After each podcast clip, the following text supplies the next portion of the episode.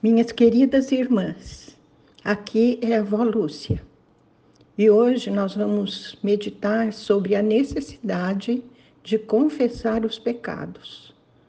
Vamos começar lendo um texto de Neemias, capítulo 1, versículo 6. Que os teus ouvidos estejam atentos e os teus olhos estejam abertos para ouvir a oração que o teu servo está fazendo dia e noite diante de ti, em, em favor de teus servos, o povo de Israel. Confesso os pecados que nós, os israelitas, temos cometido contra ti. Sim, eu e o meu povo temos pecado contra ti. Senhor, esta é a tua palavra. Ensina-nos através dela que é necessário um coração puro para que as nossas orações sejam ouvidas, Senhor. E que precisamos orar uns pelos outros e orar também pela nossa nação. Te pedimos em nome de Jesus. Amém. Vejam, irmãs queridas, Neemias estava orando pela nação de Israel porque eles estavam no exílio. E Neemias conseguiu, do rei a quem ele servia como copeiro, que muitos voltassem com ele para reconstruir os muros derrubados, destruídos de Jerusalém. E como ele começou, minhas irmãs, a oração confessando os pecados do povo, reconhecendo que o povo tinha pecado contra Deus. Hoje, muitos têm orado pela nossa nação, mas não nos esqueçamos que essa oração tem que vir primeiro com a confissão, confissão dos pecados do povo, porque muitos pecados têm sido feitos contra Deus nosso Senhor. E é preciso um coração puro para que as nossas orações sejam atendidas. O Salmo 10, versículos 17 e 18 diz assim: Tu, Senhor, ouves a oração dos necessitados. Tu lhes fortalecerás o coração e atenderás ao seu clamor.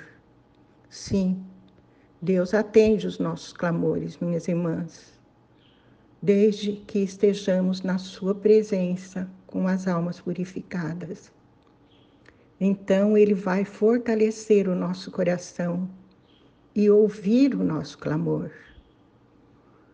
1 Pedro 2,24, falando de Jesus, diz: Ele levou pessoalmente todos os nossos pecados em seu próprio corpo sobre o madeiro a fim de que morrêssemos para os pecados e então pudéssemos viver para a justiça. Por intermédio das suas feridas, fostes curados. Vejam, minhas irmãs queridas, Jesus levou sobre si todos os nossos pecados e, ao mesmo tempo, levou sobre si todas as nossas enfermidades. Se cremos, isto será realidade em nós.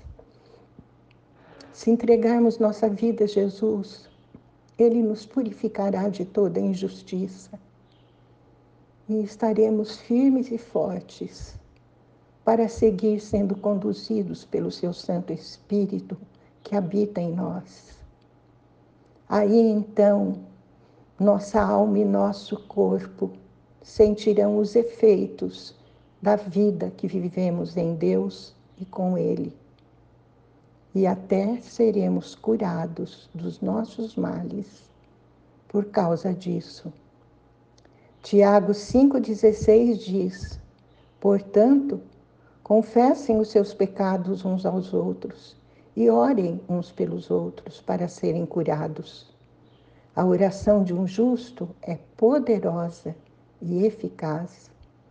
Vocês viram? Ele está falando da oração, mas primeiro ele fala de confessar os pecados uns aos outros e de orar uns pelos outros, para sermos purificados e curados, minhas irmãs.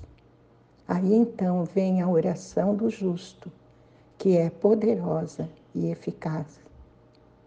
João 9,31 diz o seguinte: É sabido que Deus não ouve pecadores, mas a todo adorador de Deus e a todo que faz a sua vontade, a esse ele atende. Viu? Deus não ouve pecadores. Por isso que a nossa confissão de pecados é tão importante, minhas irmãs. Se você sentir que ofendeu a Deus, no mínimo que seja, imediatamente peça perdão e seja purificada. Porque é assim que nos apresentamos diante dele. Aqui diz que todo adorador de Deus que faz a sua vontade é atendido por ele. Você quer ser atendida, minha irmã? Mateus 21, 22 diz: e tudo o que pedirdes em oração, se credes, recebereis. Olha que maravilha. Se caminhamos na fé e na confiança, vamos orar e seremos atendidas. Amém? Senhor, nós te pedimos em nome de Jesus que aprendamos, Pai, nos apresentar diante de Ti primeiro lugar em adoração, antes de apresentar os nossos pedidos. Senhor, concede-nos a graça de andar com os corações limpos e purificados pelo teu perdão. Pai querido, não nos deixe demorar para pedirmos perdão, confessarmos os nossos pecados quando errarmos, porque assim se renova a tua presença em nós. E tu ouvirás a nossa prece com toda certeza, se a fizermos com fé e confiança em ti. Isso te pedimos, em nome de Jesus. Amém.